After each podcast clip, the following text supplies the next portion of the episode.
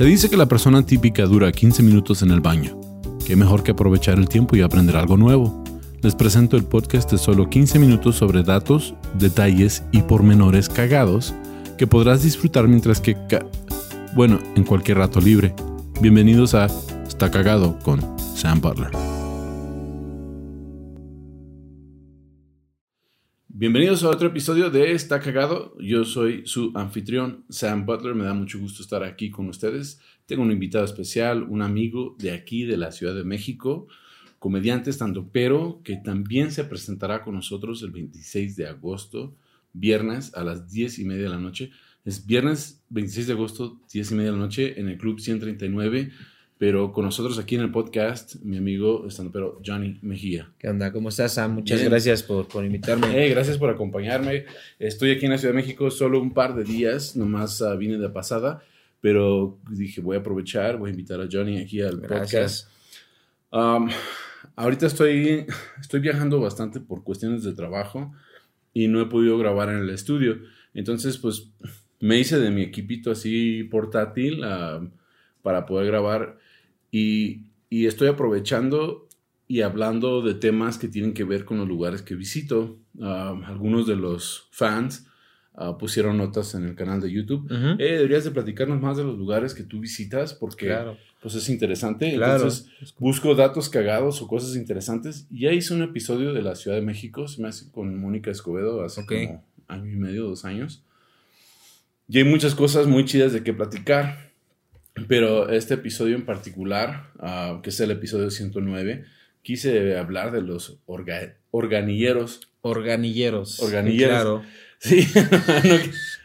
sí. Uh, sí. Or Orgallineros. Ah, no. Orgallineros. Orgallineros. Orgallineros. Orga, organilleros.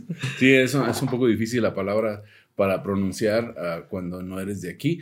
Pero pues todos los ubicamos. Si, si han visitado la Ciudad de México, dos han visto en el Zócalo ahí por la, la, Insurgentes, ¿no? La calle. no, Madero. Madero, la Madero. Sí, todo el Madero. Toda la Madero, ahí están. Y yo nunca les he dado ni un centavo y ahora me siento bien culpable. Pues es que sí llegó un momento en el que te, sientes comprometido, pero... O sea, yo no entendía, yo, no entendía de, de, de dónde salió... Um, ah, es algo muy icónico aquí de México y pues uno pues pasa y como que los quiere ignorar, ¿no? O sea, como que sí. ya, andan detrás de uno y uno como que... Sí, está el, Está el que está con el órgano y el que está pidiendo, ¿no? Con el sombrero. Y el que toca el órgano, ah, no, Se, echan un volado para ver a quién, ¿A quién, le toca tocar el órgano. sí, a quién le toca. algo muy interesante, sí tiene una historia muy particular de aquí, de México. De hecho, sí hay organilleros en otros países, como Chile y Argentina, pero México es donde la costumbre se ha arraigado bastante. Sí. nació en el siglo XIX, 1880. Empezaron a migrar alemanes aquí a, México y se trajeron este instrumento. De hecho, ah, yo estoy buscando datos en otras páginas y resulta que ni siquiera es alemán el, el, organillo original, no, es francés. Pero pues, sabes que Francia y Alemania pues, son vecinos. y en aquella época fue justamente por toda esta migración que, que venían, era mayor parte alemana, pero... Sí, pero ya eran, me imagino que eran... Alemana francesa. Sí, y me imagino que ya eran órganos alemanes los que trajeron. Sí. Porque sí se fabrican también en, en toda Europa, o se fabricaban. Ah, de hecho, se fabricaban los organillos como hasta las, después, poquito después de la Segunda Guerra Mundial. Ok. El problema es que ya no se fabrican. Y ese es un problema aquí en, en México. Sí, por eso están en peligro de extinción, ¿no? Sí, están en peligro de extinción. Y por eso hay que darles unos, unos centavitos, y si los tienen, porque pues... O mínimo aceite o algo para que le den mantenimiento, ¿no? Sí. y, y, es que tienen... Ah, la construcción es es ah, básicamente es un cilindro y pues hay hasta juguetes que, que, salieron así. Sí. es un cilindro que tiene piquitos y pues hay como dientes y van pasando. Que marcan las notas. Sí, van marcando las notas. Sí. Y, y, también tiene un sistema de, de pipas como de órgano. Por eso es como... Por eso el tipo de sonido, que, el sonido que, expulsan es similar al de un órgano. Sí, ahora lo, lo interesante es que eran fabric- la compañía Wagner Levine fueron los que, uno de los inmigrantes, los migrantes que se vinieron, y ellos eran fabricantes de piano. Mm. Entonces ellos trajeron bastantes de estos organillos con ellos cuando, cuando migraron aquí a México, y de ahí nació el, el, el, el oficio. El oficio, sí, Sí. porque de hecho estos eran manejados pues no por alemanes, franceses, sino por misma, porque estaba lo que al menos yo también alguna vez este, leí, no porque me No, no, no, sí. porque yo no, de sabía hecho, del tema. ¿eh? De hecho, llegando dije, mira, vamos a hablar de los que tocan el órgano. y yo dije, ay, este, creo que te equivocaste. Sí. El camino lo tocan. Johnny, quiero que vengas Sí, no, y a, a Este- platicar de tocar el órgano. era para clase alta. Digo, porque finalmente son migrantes de todos los alemanes, pero eran de clase, o sea, de, de Sí. poder adquisitivo. Mira, yo la pienso para comprar un piano, un piano. Sí. Mucho menos voy a viajar en 1800 Con, con, con, con un buque lleno de pianos y órganos. O sea, y ellos sí se vinieron con todo y el negocio. Pues sí, pero yo creo que es por esa misma necesidad que tenían de llegar a un lugar con otro tipo de tradiciones, porque esto era, porque no sé qué tipo de música o cómo se le llame a lo que hoy en día es- escuchas tú de un organillero, pero cuando llega como tal los, estos organilleros era más de polka, toda esta... Sí, era, música alemana. Sí, música alemana. Y de hecho, algo, uno de los datos que, que busqué es que durante el porfiria- porfiriato, Porfiriato. Sí. porfiriato, es cuando empezaba a hacerse más popular. De hecho, lo- ah, había circos que los utilizaban, había... De hecho, ah, yo me acuerdo mucho que siempre se veía un changuito, ¿no? Con el, con el- Es de ahí viene el... de ahí viene el- del circo. Sí, viene, viene ese... Y el, y el Ese changuito es el que sí. pedía, ¿sí? Sí. Entonces los ve uno en la calle aquí y, y son, la- son los órganos originales de, de 1800. Pero como eso de la Revolución Mexicana, empezaron a cambiar las, las canciones a canciones, Ok, fue a partir de la a- sí, a, a- a canciones que eran más mexicanas, como lo de las Adelitas y, y diferentes. Como Se llama la- regional, sí, ya fue ahí tropicalizado, sí, ¿no? El rollo. La, la cucaracha. Sí. Sí, ahí. Y ya no nada más tocabas el órgano, sino también les tocabas la cucaracha. Nos tocaba la cucaracha. Ah, ¿viste?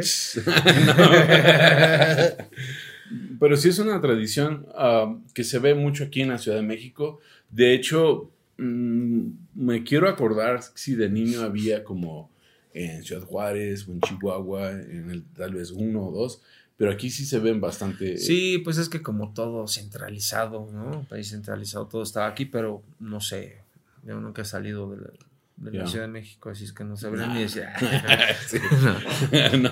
De hecho, de hecho, la construcción del cajón también es muy alemán, es de madera tallada, tienen ah, ah, detalles artesanales ah, de carpintería, ah, decorados con latón, es, es, es tradicional. También llevan como un trapito encima, ¿no? Sí, que Sí. es el que protege de algún modo también para, para el zarro y todo esto por las porque pues hoy en día están en la calle, pero antes hasta digo, a mí eso me lo platicó mi abuela alguna vez.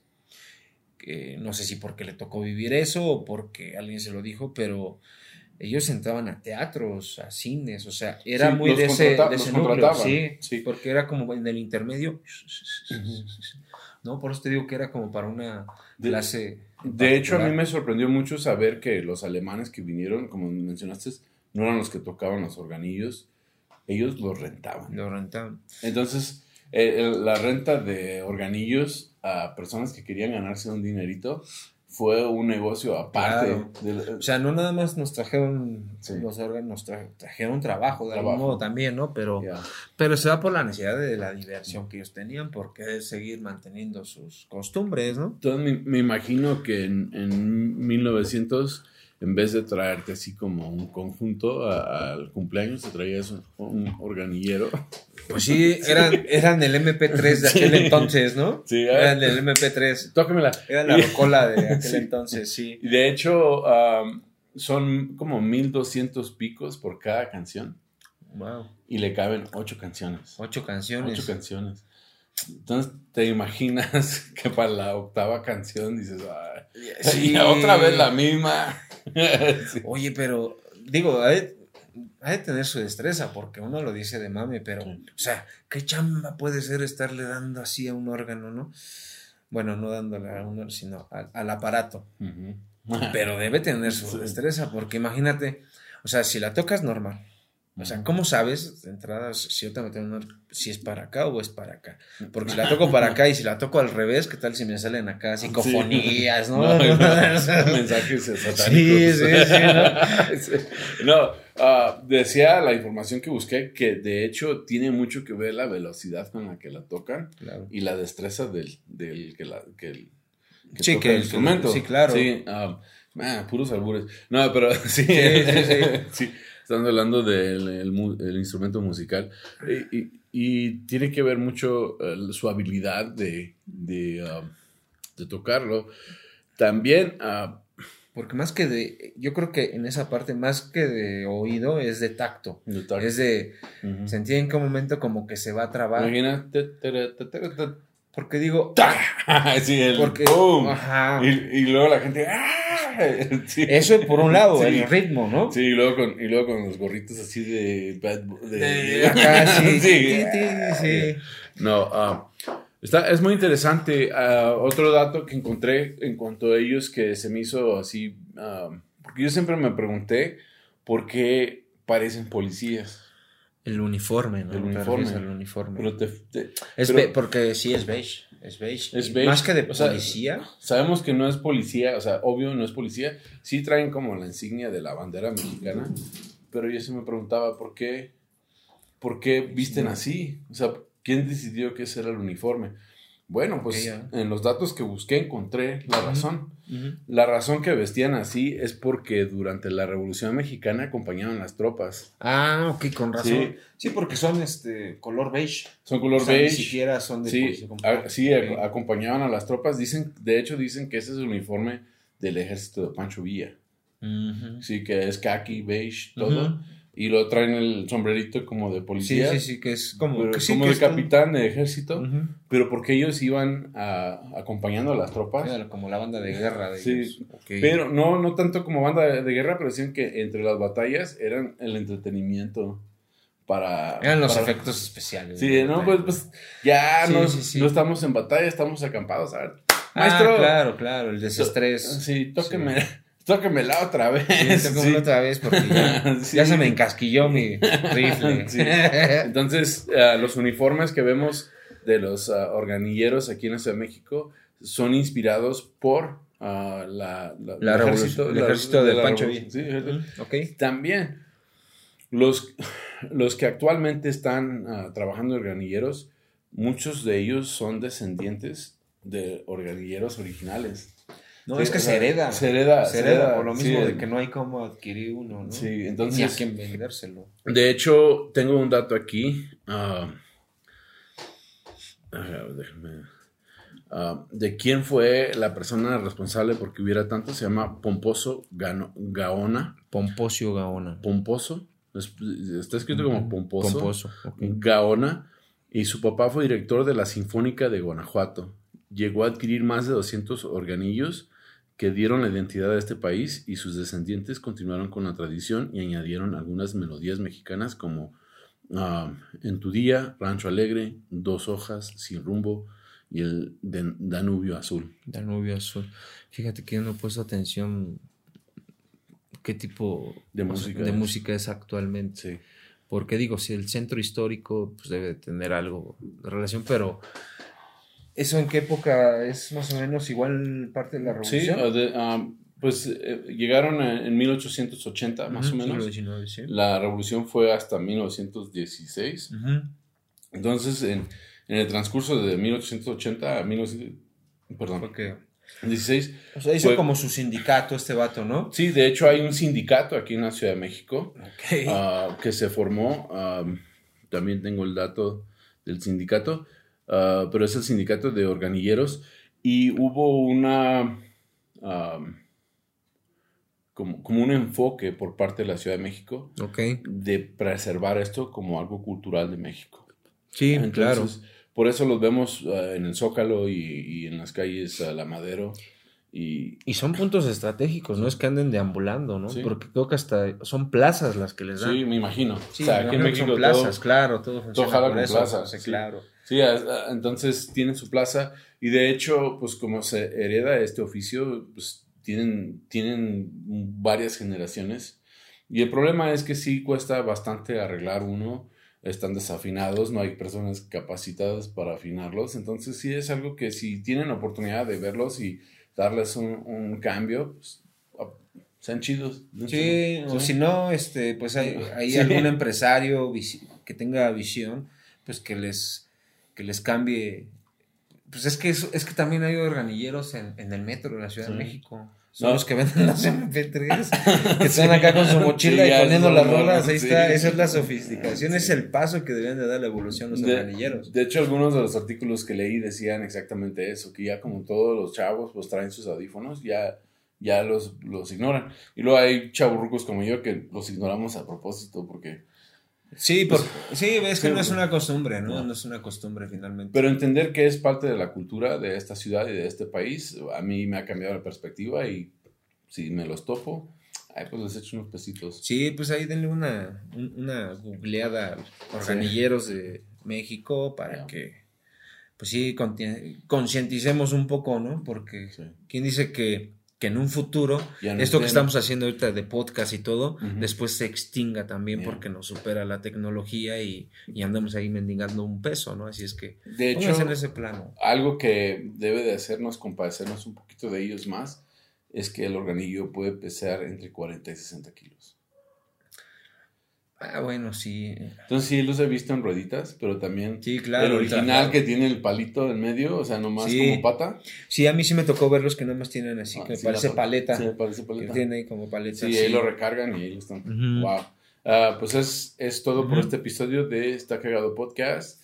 Gracias, Johnny, por acompañarme. No, gracias a ti, Sam. Y nos vemos el 26. 26 de agosto, viernes, 10 y media de la noche, en el W139, en La Condesa, el show completo personal de mi amigo y amigo de todos, y, tu amigo Sam. Ya, ya no nervioso porque no sé cuántos fans tenga yo aquí en la Ciudad de México, pero pues los que puedan ir y acompañarme, no me dejen morir. Y déjenle aquí en los comentarios, yo quiero, yo quiero, yo voy, yo voy. De, de hecho, uh, círculocomedy.com. Círculo, círculo rojo.com, sí. Sí, círculo rojo, círculo rojo. Creo que es círculo comedy. Es círculocomedy.com, diagonal, Sam Butler. Si no, pues busquen ahí el 139 en Google. En la cartelera, sí. Sí, ahí sale.